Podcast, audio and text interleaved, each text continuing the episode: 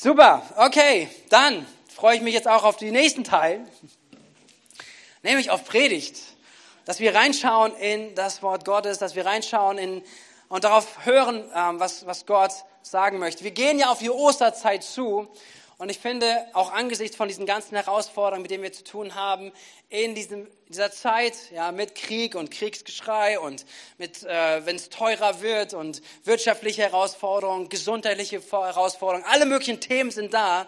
Und ich finde es so wichtig, diese Osterbotschaft passt so genau in diese Zeit hinein.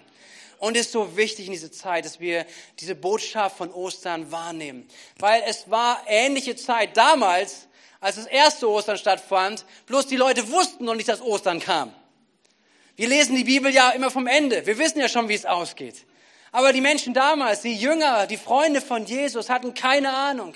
Sie waren mit Jesus unterwegs drei Jahre und er hat sie geprägt. Er hat ihnen einfach Hoffnung gegeben. Er hat ihnen gezeigt, hey, mit Gott zu leben ist möglich und Gott hat einen guten Plan. Gott möchte sein Reich aufbauen und das war mit einem Moment vorbei. Jesus war gestorben. Und wisst ihr, sie waren sehr überzeugt, dass er tot war. Sie sind mit Salböl dorthin gegangen zum Grab. Warum macht man das? Nicht, weil man denkt, er ist lebendig, sondern man denkt, er ist tot. Und was für eine Botschaft von Ostern. Das Grab war leer. Das Grab ist leer. Und deswegen diese Botschaft von Ostern ist eine Botschaft der Hoffnung, bewusst auch in unserer Zeit. Wenn wir nicht ganz klar kommen in unseren Themen, wenn wir überfordert sind, wenn wir wirklich wirklich überfordert sind und merken, hey, ich weiß nicht, wie ich zurechtkomme, dann darf uns dieses Bild von Ostern wirklich eine Hoffnung geben, weil was hat Ostern gebracht? Etwas, das der Tod seine Macht und seine Kraft verloren hat. Amen. Du und wir, wir brauchen uns nicht mehr zu fürchten vor dem Tod. Wir brauchen keine Angst mehr zu haben vor dem Tod weil der Tod ist entmachtet, weil Jesus Christus diesen Tod besiegt hat. Wir wissen, dass nach diesem Leben, dass wenn wir sterben, dass wir wissen, dass wir bei ihm sein werden, dass wir eine Ewigkeit haben mit Gott, dass wir eine Hoffnung in Zukunft haben, die weit über dieses Leben auf dieser Welt hinausgeht. Und das ist Hoffnung. Und das ist nur möglich, weil Jesus von den Toten auferstanden ist. Das heißt, auch in deinen Krisen, auch in unseren Herausforderungen, die wir haben, ist das ein Grund der Hoffnung, zu sagen, Tod, wo ist dein Stachel? Grab, wo ist dein Sieg? Jesus hat überwunden. Und das darfst du wirklich nehmen, auch diesen Namen, den wir besungen haben, den Namen Jesus ausrufen über unser Leben. Und deswegen, wir sind in der Vorbereitung zu Ostern und meine Predigt schließt so kurz davor an, vor dieser ganzen Begegnung von Jesus Weg nach Jerusalem, nach Golgatha. Und wenn ihr mitschreiben wollt, tut es gerne. Ich ermutige euch, da die Gedanken zu folgen und auch Aussagen zu folgen, dem Bibeltext zu folgen, darüber nachzudenken, auch äh, die nächste Zeit noch. Und ich gebe euch auch einen Titel, weil manchmal hilft ein Titel. Ja, der Titel von dieser Predigt heißt außerordentliche Anbetung. Und es geht gleich um eine Szene, die beschrieben wird, die kurz vor diesem Weg von Jesus nach Jerusalem, von Jerusalem bis nach Golgatha äh, geht. Und wir schauen uns das an. Es sind sechs Tage, so schreibt es das Johannesevangelium, so schreibt Johannes uns das. Er sagt, sechs Tage vor dem Passafest ähm, ist diese Begebenheit. Und parallel dazu aus Johannes 12 lesen wir gleich einige Te Textteile aus Markus, aus dem Buch des Evangelisten von Markus, äh, Kapitel 14, die Verse 3 bis 9. Und den letzten Vers aus diesem Kapitel, äh, aus diesem Abschnitt möchte ich zu Beginn lesen. Nämlich dort heißt es, Markus Kapitel 14, Vers 9, Jesus sagt, ich sage euch, die ihr zuhört, und er sagt uns heute, überall, wo man das Evangelium verkündigen wird. Und im Ernst, das ist ganz schön weit, das ist ganz schön viel. Das sind Jahrhunderte, zwei Jahrtausende, dass das Evangelium verkündigt wird, und zwar überall auf der Welt. Wird man sich an sie erinnern und von dem reden, was sie getan hat. Hier ist etwas, eine Szene, die wir uns gleich anschauen werden, die so gewaltig ist die Jesus so berührt hat, davon bin ich überzeugt. Da heißt etwas, was Jesus innerlich berührt hat. Eine, eine, eine Szene, die passiert ist, wo Jesus berührt war von, von dem, was passiert ist. Er sagte, hey, Überall, wo das Evangelium verkündigt wird, man wird über sie reden, man wird an sie denken. Das Handeln hat Jesus berührt und bewegt. Und ich glaube auch, dass es uns ermutigen darf, wenn wir gleich reinschauen, mit frischen Ohren das hören, dass wir hören und sagen, Jesus, wenn das dich berührt hat, das, was diese Person getan hat, wenn das einen Unterschied gemacht hat für dich, dann will ich genau hinschauen, genau hinhören. Was hat das mit meinem Leben zu tun? Wie kann ich davon lernen? Wie kann das ein Vorbild für mich sein? Hey, dich so zu berühren, wie die, diese Frau, diese Person dich berührt hat. Worum geht es? Was wird berichtet? Johannes Kapitel 12, die Verse 1 bis 7. Dort heißt es, sechs Tage vor dem Passafest kam Jesus wieder nach Bethanien, dem Ort, wo Lazarus wohnte, den er vom Tod auferweckt hatte. Die Geschwister hatten Jesus zu Ehren ein Festessen vorbereitet. Martha trug auf, während Lazarus mit Jesus und den anderen zu Tische lag. Maria aber nahm eine Flasche mit reinem, kostbaren Nadenöl, goss es Jesus über die Füße und trocknete diese mit ihren Haaren. Das ganze Haus duftete nach dem Öl. Judas Iskariot, einer von den Jüngern, der Jesus später verriet, sagte, warum wurde dieses Öl nicht für 300 Denare verkauft und das Geld an die Armen verteilt? Er sagt das nicht etwa, weil er ein Herz für die Armen hatte, sondern weil er ein Dieb war. Er verwaltete die gemeinsame Kasse und griff oft zur eigenen Verwendung hinein. Jesus sagte, lass sie in Ruhe. Nach Gottes Willen hat sie dieses Öl für diesen Tag meines Begräbnisses aufbewahrt. Herr Jesus, wir danken dir so sehr für dein Wort. Wir danken dir dafür, dass, dass du dafür gesorgt hast, dass, dass wir Einblick haben dürfen, auch heute Jesus, in dem, wer du gewesen bist, was du getan hast auf dieser Erde, was du gelehrt hast, wie du uns den Vater gezeigt hast. Wir dürfen davon profitieren, Herr, dass wir Bibel lesen dürfen, Worte, lebendige Worte, die du uns gibst heute. Und wir bitten dich, dass dieses Wort wirklich lebendig in uns wird, dass es uns bewegt zu dem hin, was du vorhast zu tun, in uns und mit uns und durch uns. Danke, Jesus. Gib uns Ohren zu hören, was du sagen möchtest. Amen. Amen. Amen. Die Frau, wird beschrieben hier als Maria. Maria aus Bethanien. Und das ist die gleiche Story, die wir in Markus 14 lesen können. Es ist die Schwester von Lazarus. Es ist äh, Lazarus, falls wenn du es nicht weißt, ist ein paar Tage vorher gestorben. Und äh, er war gut befreundet, Lazarus, seine Familie, seine Schwestern, äh, Martha und Maria waren gut befreundet mit Jesus. Und als Jesus, als Lazarus krank wurde, haben sie nach Jesus geschickt, dass er kommt, dass er Jesus, Lazarus heilt. Und Jesus hat sie nicht sofort auf den Weg gemacht. Wir schauen uns das nächste Woche mal an. Warum nicht? Wir, wir, warum Jesus kam nicht? Und als er dann irgendwann kam, war er schon gestorben. Lazarus war tot. Und Maria läuft zu ihm, läuft zu Jesus, Jesus und sagt, warum bist du nicht früher gekommen? Wenn du früher gekommen wärst, mein Bruder wäre nicht gestorben. Und Jesus sagte dieses Wort, hey, glaube nur, wenn, wenn wir, wir dürfen wissen, er ist der Auferstehung, er ist der Auferstehung des Lebens. Es, er wird nicht sterben, sondern er soll leben. Und er, sie gibt ihm, er gibt ihr Verheißung und sie erlebt später, dass Jesus ein Wunder vollbringt. Lazarus, der tot war, herausgerufen wird aus dem Grab und lebendig ist. Und ich finde, ich weiß nicht, wie das für dich oder für uns gewesen wäre, es wäre aber auf jeden Fall eine Mörderparty, oder? Ey, das hat noch niemand erlebt. Da geht irgendwas ab, da geht ein Grab auf und jemand kommt wieder raus. Und die Dankbarkeit, die da ist, die Dankbarkeit über Jesus, das, was er getan hat, wird sich, wird hier ausgedrückt, nämlich, dass sie sagen, es gab ein Fest, was sie veranstalteten für Jesus, dass er kommen sollte. Sie wollten ein Fest für ihn machen. Und äh, Martha war beschäftigt, Martha hat sich gekümmert, hat sich um Essen gekümmert. Lazarus war bei den Gästen. ja, er hat gesagt, gesessen, hat sich das äh, bequem gemacht, er hat, war Gastgeber, sagen wir so. Ähm, und dann kommt Maria. Und ich glaube, das Herz von Maria war es, dass sie sich überlegte, was kann ich tun? Wie kann ich etwas ausdrücken an meiner Dankbarkeit diesem Jesus gegenüber? Wie kann ich, was kann ich tun? Martha macht das Essen, Lazarus ist Gastgeber, der tot war, mein Bruder, er lebt und jetzt kommt Jesus, wir machen ein Fest für ihn. Und ich kann mir so gut vorstellen, dass Maria anfing nachzudenken, nachzudenken und plötzlich fing ihr Herz an zu schlagen und zu pochen zu sagen, ich habe da was. Ich habe da was in meinem Schrank. Ich habe da was ganz Wertvolles. Ich habe da diese Flasche voller Öl, voller Salböl. Und diese Flasche, diese nehme ich. Und mit dieser Flasche gehe ich jetzt zu Jesus. Lasst uns kurz über die Flasche nachdenken, was das bedeutet. Diese Flasche wird etwas sein, diese Flasche voller Salböl ist ein ganz, ganz besonderes Salböl, was, ähm, was äh, ein Duftstoff ist, was aus Indien eingeliefert wurde, exportiert wurde. Das heißt, es war sehr, sehr, sehr, sehr wertvoll. Wenn, wenn Judas später sagt, es sind 300 Denare wert, dann bedeutet das, es ist ein Jahresgehalt, was da, was, da, was da an ihrem Wert da ist. Und wenn dein Jahresgehalt 100.000 ist, dann nimm mal 100.000 an. Wenn es 50.000 ist, sind 50.000. Ein Jahresgehalt von dem, was du verdienst, ist diese Flasche wert, was in ihrem Schrank steht. Und wahrscheinlich wird sie es nicht selber verdient haben, weil in der damaligen Zeit Frauen nicht viel arbeiten durften und nicht viel Geld verdienen konnten, nicht Eigengeld verdienen konnten, sondern sehr wahrscheinlich hat sie es geerbt, vielleicht von ihrer Mutter, weil die Mutter irgendwie vielleicht wohlhabend war und sie hat gesagt, hey, ich gebe diese Flasche und diese Flasche ist wichtig für dich, weil Wahrscheinlich, ich nehme es euch mit rein, dass uns das ein bisschen bildlich vielleicht vorstellen, weil wenn du heiratest, dann trägst du von diesem Parfüm, von diesem ganz besonderen Duft, trägst du etwas auf und das wird dein, dein Geschenk sein für deine Hochzeit.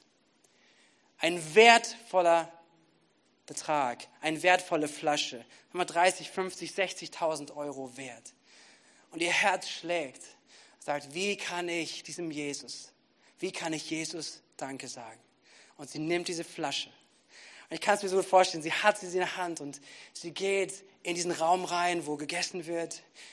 Sie geht auf Jesus zu, geht ganz nah an ihn ran und dann heißt es, sie zerbricht die Flasche.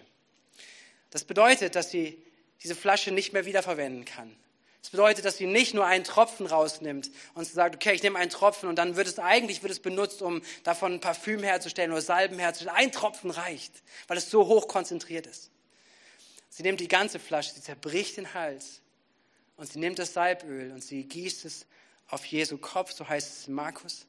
Und später in Johannes heißt es, sie die Füße von Jesus salbte und später mit ihren Haaren die Füße von Jesus trocknete. Ein über alle Maßen Bild voller Anbetung. Voller, wie kann ich Jesus Danke sagen? Wie kann ich Jesus irgendwas geben, was was ich habe, um meine Dankbarkeit Jesus auszudrücken. Ich finde dieses Bild so krass, oder? Seid ihr mit mir? Sie geht zu Jesus, sie, sie gibt alles dahin. Ihr Herz war so voll, dass sie nicht anders konnte und auch nicht anders wollte, als Jesus außerordentlich anzubeten. Nicht ein Essen machen, das hat Martha gemacht. Vielleicht war das auch ihr Außerordentliches, aber sie hat gesagt, was habe ich, was kann ich nehmen? Und sie nimmt das Wertvollste, das Allerwertvollste, was sie hatte, um es Jesus zu geben. Sie wusste, sie musste es nicht. Es war nicht verlangt von ihr. Es war nicht, dass Jesus gesagt hat, guck mal, ich habe deinen Bruder Lazarus gesund gemacht, jetzt guck mal, was du mir irgendwie dankbar, dankbar bist und was, was du mir geben kannst. Das musste sie nicht. Jesus hatte nichts von ihr verlangt. Es war ihr freiwilliges Opfer. Es war ihre freiwillige Anbetung. Eine außergewöhnliche, eine außerordentliche Anbetung, die sie ihm brachte. Und das ist das Prinzip von Lobpreis und Anbetung. Wir schauen uns gerade diese Szene an, ja, und wir, wir nehmen daraus Prinzipien mit, auf was, was wir lernen dürfen von dieser Frau, wo Jesus sagt, hey, diese Frau, über die wird geredet werden, über die wird berichtet werden, wenn man das Evangelium spricht, weil da ist ein Prinzip drin, was das Reich Gottes widerspiegelt. Etwas, was so unglaublich ist, dass man darüber Bescheid weiß, dass man davon lernen soll, dass wir es wahrnehmen dürfen, auch heute. Und es ist ein Prinzip von Lobpreis und Anbetung drin. Und ich habe es mal formuliert in diesem Satz, Anbetung ist nicht das Lied, was wir singen, es ist das Opfer, was was wir bringen. Ja, Anbetung umfasst und kann Gebet und kann Anbetung auch Lied umfassen. Richtig? Aber einfach nur einen Lobpreis zu Hause anzumachen, Lied anzumachen, heißt nicht, dass du anbetest. Es soll eine Plattform sein, wo wir uns hingehen, wo Anbetung stattfindet. Aber Anbetung ist nicht das Lied, was wir singen. Es ist, es ist das Opfer, was wir bringen. Und diese Begebenheit führt uns an diesem Punkt, auch unsere Anbetung anzuschauen. Was geben wir Jesus? Was geben wir Jesus? Und jetzt wird es herausfordernd für uns. Ich möchte dich mitnehmen auf diese Beobachtung, mitnehmen in dieses Bild hinein, diese Szene hinein. Was ist unsere Anbetung? Was geben wir? Was ist die Anbetung, wie wir sie ausdrücken, wenn wir mit Jesus zu tun haben, wenn wir mit Jesus leben? Wenn du mit Jesus lebst, deinem besten Freund, deinen König, deinen Retter, was geben wir? Unser Bestes, unser Wertvollstes oder das, was übrig bleibt? Ist Lobpreis, Anbetung ein Lied, das wir singen oder was wir hören? Oder sind wir komplett drin? Es gibt, es gibt so eine Szene beim Spiel am Roulette oder beim Skat, wo du irgendwann sagst, all in. Alles auf eine Karte. Alles auf eine Karte. Ich halte nicht noch ein bisschen ein paar Chips zurück und mal beim nächsten Mal vielleicht, sondern es ist die Entscheidung zu sagen, alles oder nichts. Ist das unsere Anbetung? Ist das meine Anbetung? Ich spreche zu mir, ich predige zu mir, ich predige zu uns gemeinsam. Ist das unsere Anbetung? Ist das unser Lobpreis? Ist das, was wir tun? Geben wir Gott das alles? Denn Gott gibt. Geben wir Gott so, was dich, dass es uns etwas gekostet hat. Hey, lass uns ranschauen. Die, der Apostel Paulus spricht später zu den Gemeinden, zu Christen und er schreibt in Römerbrief Kapitel 12, Vers 1. Er schreibt über das gleiche Thema. Er schreibt eigentlich an die Gemeinde später, dass wir uns anschauen können, was es aussehen soll, was unser Leben äh, als Hingabe, als Anbetung unserem Leben ausmachen soll. Er sagt in Römer 12, Vers 1, Brüder und Schwestern, weil Gott so viel Erbarmen mit euch gehabt hat. Sagt mal Erbarmen. Erbarmen. Gott hat Erbarmen mit dir und mit mir gehabt. Bitte und ermahne ich euch, stellt euer ganzes Leben Gott zur Verfügung. Bringt euch Gott als lebendiges Opfer dar, ein Opfer völliger Hingabe, an dem er Freude hat. Das ist für euch der vernunftgemäße oder vernünftige Gottesdienst. Nachdem wir alles vor Augen gemalt bekommen haben, nachdem wir das Erbarmen von Jesus angeschaut haben. Wisst ihr, die, die Haltung, die wir in Maria sehen, sie hatte einen ganz wichtigen Grund. Es war, sie hat ein Wunder erlebt, was Jesus in ihrem Leben getan hat. Ihr Bruder Lazarus war tot und jetzt lebt er. Und sie sagt, wie kann ich meine Dankbarkeit, meine Anbetung eine Form geben, einen Ausdruck geben, was mich was kostet und mich alles irgendwie kostet. Und der Apostel Paulus nimmt das Bild, hey, du hast nicht nur einen toten Bruder vielleicht mitbekommen, sondern du hast Errettung bekommen, weil Jesus gestorben ist für deine und meine Sünden, weil Jesus sein Leben hingegeben hat. Und das ist umso größer, umso stärker, umso wichtiger, dass wir uns dessen bewusst sein, dieses Erbarmen, was er für dich und für mich hatte. Und, die Antwort auf dieses Erbarmen, auf diesen Moment, den Maria hatte, zu sagen, was hat da Jesus getan, ist zu anbeten, dass sie anbetet hat, dass wir sagen, heute sind wir uns dessen bewusst, was Jesus für dich und für mich getan hat. Und wenn wir uns das bewusst werden, wenn wir dem Raum geben, einfach noch kurz drüber nachdenken, zu sagen, Jesus hätte nichts tun müssen für dich und für mich. Nichts. Jesus hätte sagen können, hey, ihr habt es verdient. Ich habe euch alles gegeben, ich habe euch das Leben gegeben, ich habe euch alle Möglichkeiten gegeben, aber ihr habt es vergeigt. Schaut, wie ihr zurechtkommt. Aber er musste nicht kommen, aber er wollte kommen. Er ist gekommen auf diese Erde, ist Mensch geworden in Jesus. Und Jesus ist seinen Weg gegangen, ist den Weg des Leids gegangen. Jesus hat sich töten lassen wegen deiner und meiner Schuld, die getrennt hat von Jesus. Und wenn wir uns das vor Augen malen, wenn wir uns das anschauen, wie tief diese Liebe von Jesus zu uns ist, was kann da unsere Antwort sein? Unsere Antwort kann nur sein, ein Leben in der Anbetung, ein Leben in der Dankbarkeit, ein Leben in der Hingabe an ihm zu sagen, Jesus, mein alles gehört dir. Mein alles gehört dir. Nicht ein bisschen oder das, was übrig bleibt, sondern mein alles gehört dir. Das ist der Moment, wo wir, wo wir heute vor Augen geführt bekommen, was diese Frau als Vorbild gelebt hat. Sie hat gesagt, ich gebe alles. Ich halte nichts zurück. Ich gucke nicht nur einen Tropfen von dem, was ich habe, was wertvoll ist, sondern ich schütte meine ganze Flasche. Alles, was in mir ist. Ich gebe es Jesus. Ich, ich überschütte ihn mit, mit Liebe, mit Hingabe, mit Anbetung. Meine Frage an dich, an mich ist, sind wir bereit, einen Preis für Jesus zu opfern? An Leidenschaft, an All-In, an unserer Zeit, an Ressourcen. Wie sehen wir aus? Wie stellen wir unser Leben auf? Sagen wir All-In? Alles, was ich habe, Jesus, ich gebe dir alles. Es gehört dir. Jesus, das Beste, was ich tun kann, ich gebe mich ganz dir hin. Ich sage, Jesus, nimm mich. Darf es mich etwas kosten? Oder wie sieht es aus? Habe in der Vorbereitung noch eine Story von jemandem gehört, ein Pastor, der mit, mit jemandem gesprochen hat. Und ich nehme es einfach als Beispiel, ist ja nicht von hier.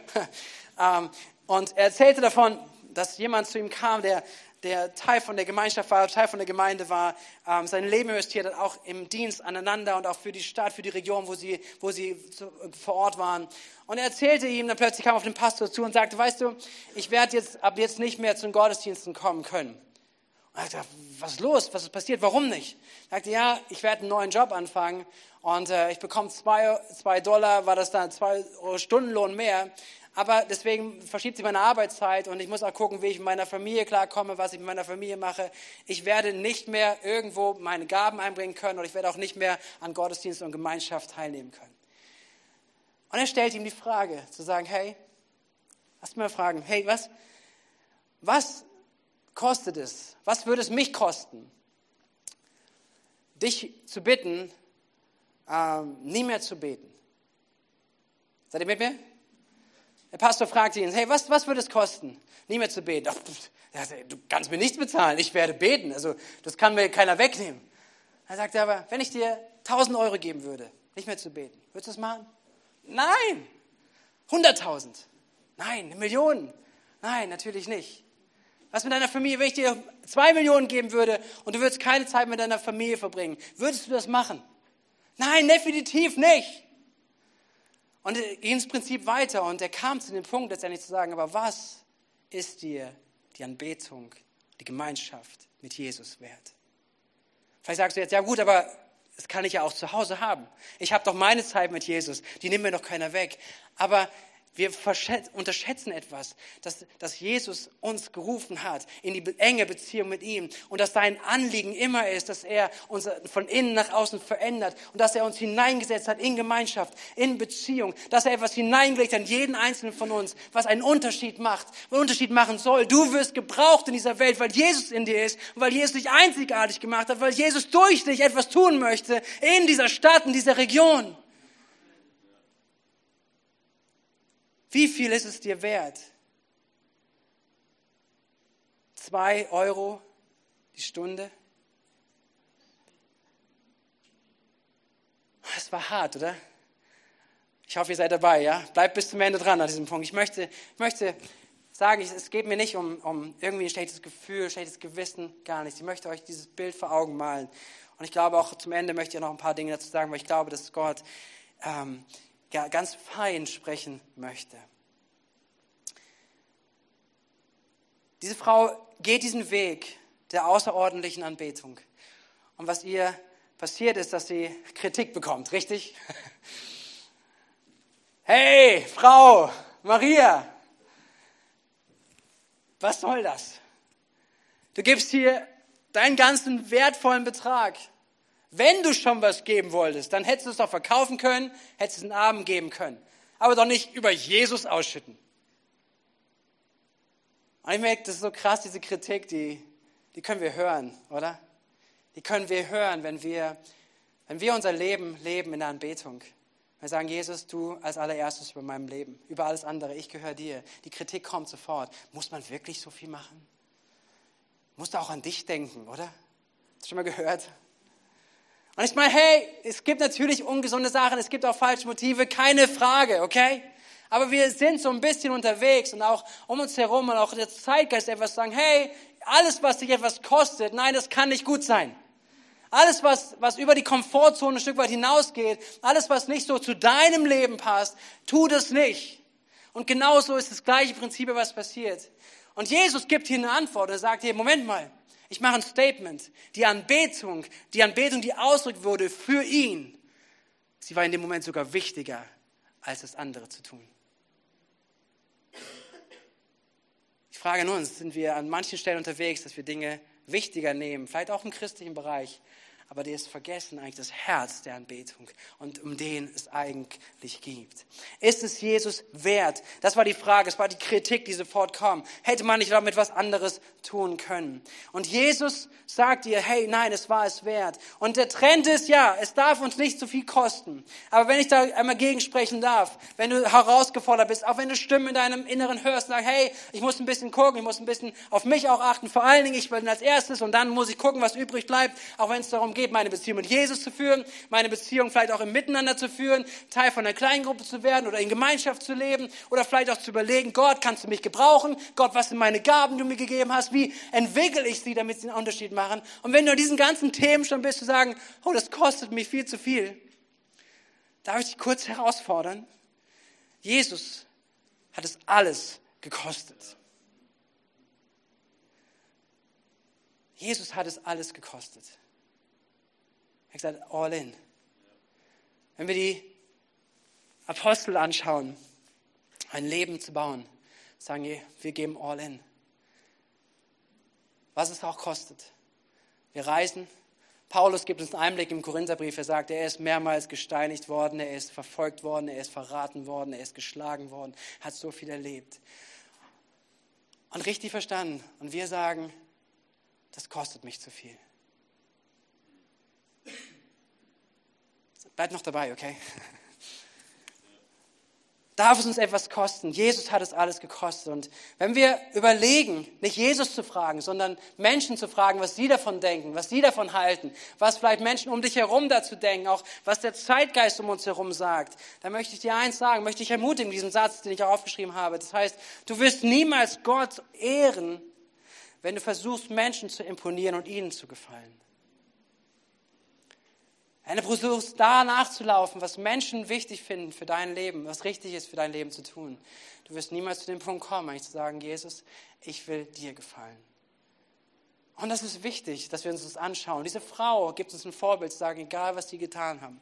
Und wisst ihr, sie ist leidenschaftlich in dem, was sie tut. Nochmal zu diesem Bild, was sie getan hat. Sie, sie, ähm, sie kommt erstens in den Raum rein, wo man eigentlich nicht hingeht. Sie geht ja an den Tisch zu Jesus. Und eine Frau in der damaligen Kultur hat da nichts zu suchen. Entweder hat sie äh, geholfen, dass sie das Tisch gedeckt hat und so weiter, aber man hat miteinander getrennt voneinander gegessen. Und hier ist Maria, sie ignoriert das alles, sie geht dorthin zu Jesus. Und an Jesus Füßen, als sie dort sitzt, als sie ihn gesalbt hat, öffnet sie ihre Haare, was für eine, eine Unehre für Frauen damals gewesen ist, ihre Haare zu öffnen und damit aber Jesus, Jesus, Jesu Füße zu, äh, zu trocknen. Sie geht all in und sie achtet nicht darauf, was andere Menschen da denken. Und Jesus, damit komme ich gleich zum Ende, Jesus verteidigt sie.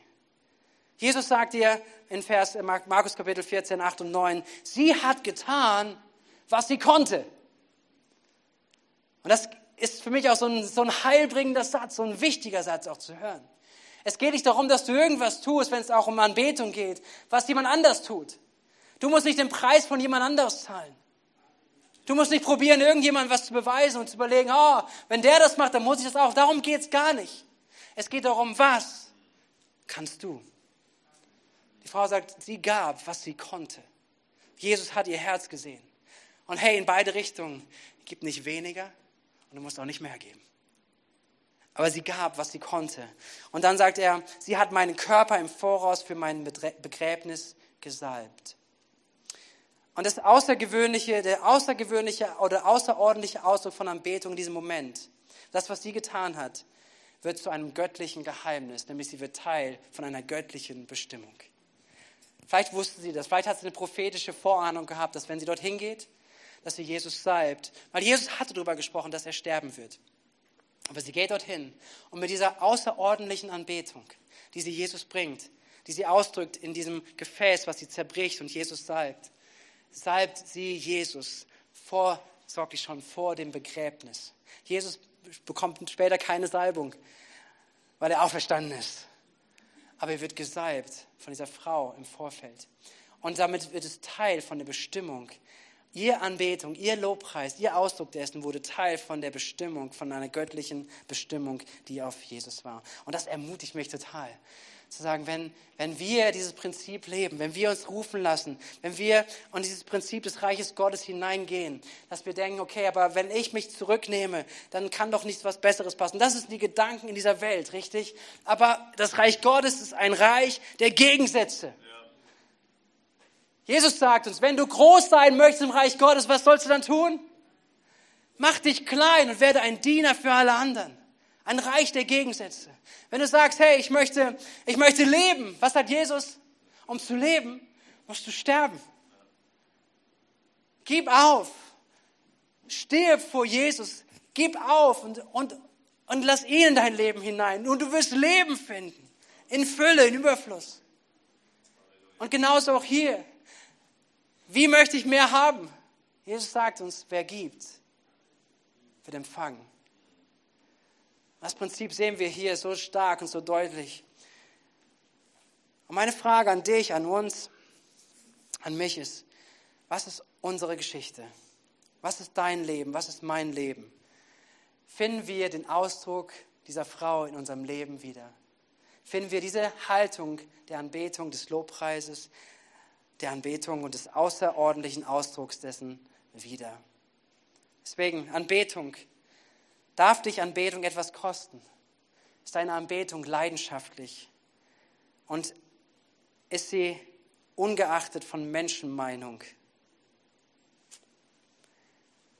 Lass mich zum letzten Statement kommen und dann noch ein paar Sachen sagen und dann wir beten dann gemeinsam. Mein letztes Statement ist in diesem Ganzen, wenn du zu beschäftigt bist, um Zeit mit Gott für Gemeinschaft, Bestimmung zu haben, dann bist du zu beschäftigt.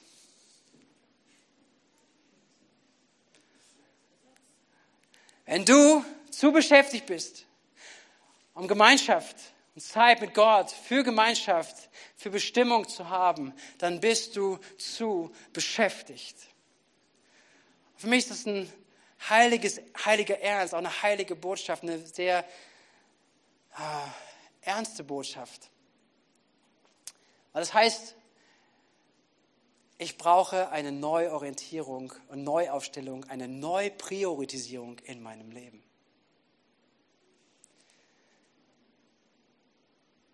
Seid ihr da? Ganz schön leise.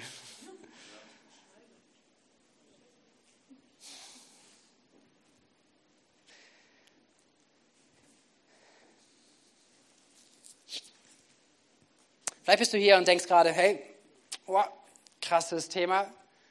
Und es hört sich auch ziemlich danach an, irgendwie, was müssen wir tun? Und äh, vielleicht brauchen wir alle mehr Mitarbeiter hier und alle müssen mehr anpassen oder geht es um Finanzen oder sonst was und so weiter.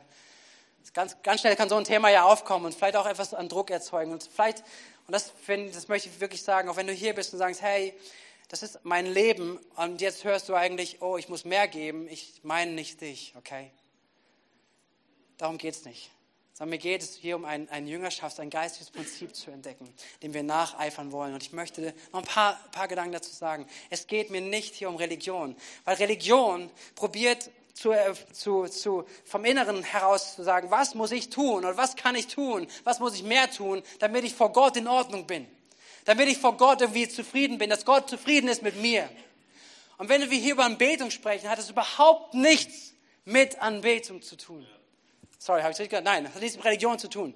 Wenn wir hier über Anbetung sprechen, hat es nichts mit Religion zu tun. Weil es geht nicht darum, wie viel du gibst, damit Gott dir gnädig ist. Sondern Gott hat gesagt, er ist gnädig. Und Gnade kannst du nicht verdienen. Du kannst nichts dazu tun, dass er dich liebt oder noch mehr liebt. Das hat er ein für alle Mal festgelegt. Er liebt dich und er will dich und er hat sein Leben hingegeben und er wusste, wer du bist. Er wusste, wer ich bin. Und er hat gesagt, es hält mich nicht auf. Es hält mich nicht zurück, auf diese Erde zu kommen, mein Leben hinzugeben. Egal welchen Mist und welche Scheiße wir gemacht haben.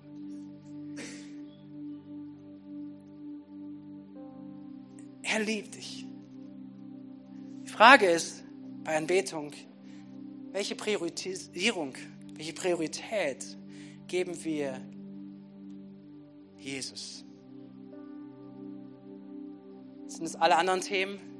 Sind wir wirklich busy mit allen anderen Sachen? Und dann am Ende kommt das raus, was rauskommt. Und das geben wir Jesus. Oder müssen wir lernen, dürfen wir lernen, sollen wir lernen, eine andere Priorisierung in unserem Leben zu bauen. Sagen, was ist das Wichtigste in meinem Leben? Und das Wichtigste ist meine Anbetung zu Jesus.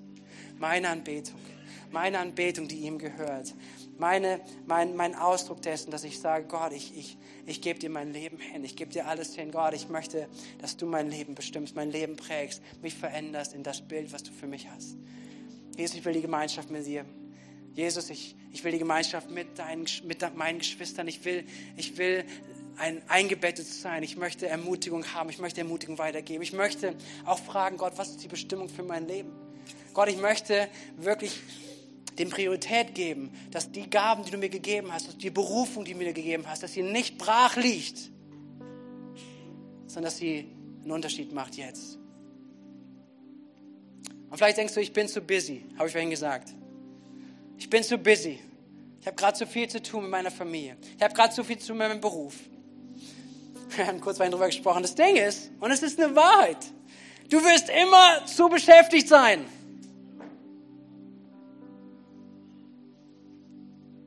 Es ist so. Und hier geht es um eine geistliche Entscheidung. Es geht nicht darum, dass du jemand anders sein musst. Es geht nicht darum, dass du was leistest, was jemand anderes leistet. Hört ihr mich richtig? Sondern es geht darum, ob wir unser Herz hineinrufen lassen in eine Haltung der Anbetung. Sagen, Jesus, du als erstes. Und Jesus, und dann lerne ich die Prioritäten zu setzen mit dir, durch dich. Jesus, ich lerne auch bereit zu sein, Opfer zu bringen und, und Veränderung Veränderung, du kannst es gleichsetzen mit Schmerz. Seid ihr da? Veränderung ist Schmerz.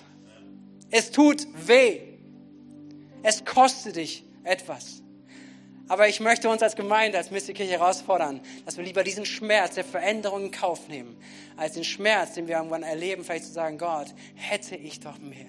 Hätte ich mein Leben anders gebaut. Hätte ich mein Leben anders priorisiert. Hätte ich mehr Raum dafür gegeben, dich zu fragen und all in zu sein und das Leben zu leben, was du mit mir hättest zu tun.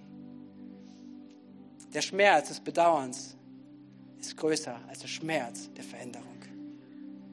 Deswegen, ich lade uns ein, ich ermutige uns, Veränderung zuzulassen, hineinzugehen.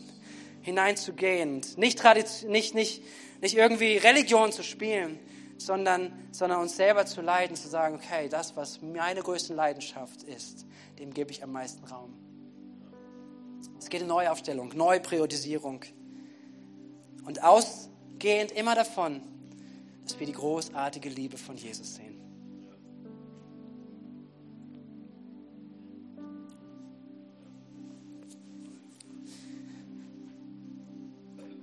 Letzter Gedanke. Manchmal, ich Menschen im Gespräch und wenn es darum geht, Leben zu gestalten und Prioritäten zu setzen, dann sind wir in Gesprächen und wir sagen, okay, was hat so Priorität? Welche Nummer eins, welche Nummer zwei, welche Nummer drei? Sagt man, hey, Jesus ist Nummer eins und dann kommt Familie, dann kommt irgendwie vielleicht Gemeinde, was auch immer das bedeuten mag. Ähm, dann kommt Hobbys, dann kommen verschiedene Sachen. Und ähm, was ich gelernt durfte vor einigen Jahren ist, dass jemand mir sagte, hey, wir haben dieses Konzept über Bord geschmissen. Dieses Konzept von Prioritäten, weil es sind so Kisten, die du hast. Ja, das ist so meine Zeit mit Gott und dann ist das meine Familie und das ist vielleicht dann das noch ein bisschen da, was übrig bleibt für das oder was auch immer. Ja, und ich bin immer dran, zu sagen, okay, der eine braucht mehr, der andere und so weiter. Man lebt in Kisten und probiert diese Kisten zu füttern. Und was er mir sagte, ist eigentlich, was Jesus sagt, Matthäus 6,33, trachte zuerst am Reich Gottes. Alles andere. Und dieser Gedanke hat mich beschäftigt, unsere Familie beschäftigt, dass wir sagen, wir wollen so leben, dass Jesus immer zuerst. Jesus zuerst in meiner Familie. Jesus zuerst in meinem Leben. Jesus zuerst in meiner Zeit. Jesus zuerst in meiner Kraft. Jesus zuerst in, meiner, in, in, in dem, wie ich mein Leben gestalte. Jesus zuerst. Und so, dass du nicht in Boxen lebst. Das bedeutet immer noch nicht, dass man sagt, okay, muss ich nicht mehr Gedanken machen und ist es spannungsfrei. Nein, das meine ich nicht. Aber es ist, es ist nicht zu sagen, ich, ich, ich erlaube mir, was ich selber aufzeige, sondern ich sage, ich gebe mein ganzes Leben hin Jesus und ich sage, du zuerst und das, was dir wichtig ist, was wir in seinem Wort auch sehen, was ihm wichtig ist. Und ich habe einige Dinge angenannt, weil ich glaube, es so enorm wichtig ist, dass wir verstehen, dass wir als Gemeinde in einer Berufung sind, in einer Berufung zu einer lebendigen Anbetung zu Jesus, in einer lebendigen Gemeinschaft zueinander und dass wir berufen sind, einen Unterschied zu machen in dieser Welt, in dieser Region, in der wir sind. Und wenn das sich verschiebt, verlieren wir etwas. Lass uns kommen zurück zu diesem Herzen einer außerordentlichen Anbetung. Und ich möchte jetzt gleich beten und dir Raum geben, einfach zu antworten, ganz persönlich. Was sind Themen, die du angehen sollst? Was ist dir wertvoller? Was nimmt für dich auch deine Leidenschaft weg über Jesus? Und diese Leidenschaftskiller zu entfernen. Was sind falsche Stimmen, auf die du hörst? Und auch ihnen keinen Zugriff mehr auf dein Herz zu geben. Und lass uns gemeinsam aufstehen.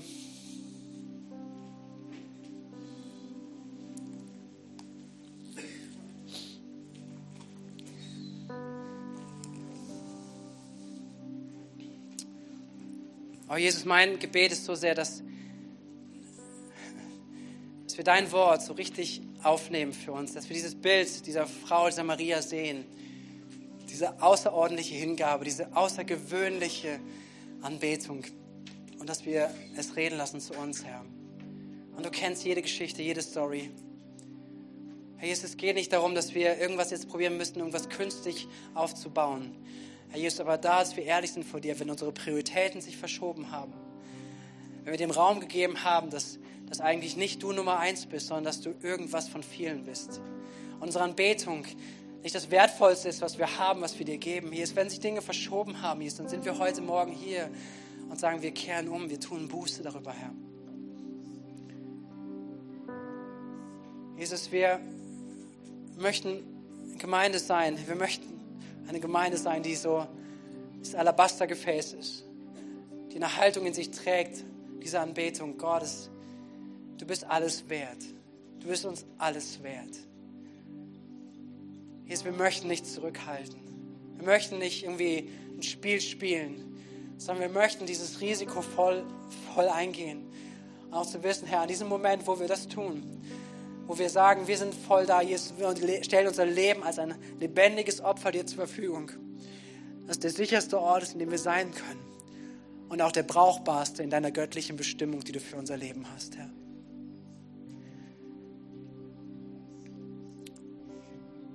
Geist Gottes, ich bitte, dass du wirkst jetzt gerade, dass du Herzen berührst.